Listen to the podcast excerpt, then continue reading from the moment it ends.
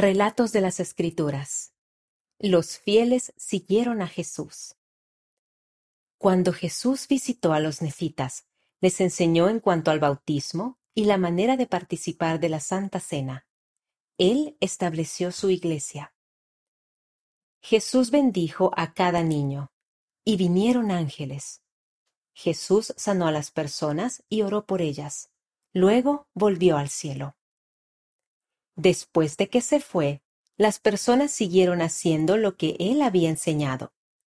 Todos trabajaban juntos y compartían lo que tenían, de modo que nadie era pobre.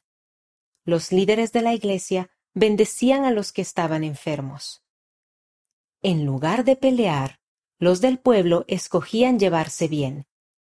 Todo el mundo guardaba los mandamientos de Dios y fueron felices por mucho tiempo. Mi vida será más feliz si guardo los mandamientos de Dios.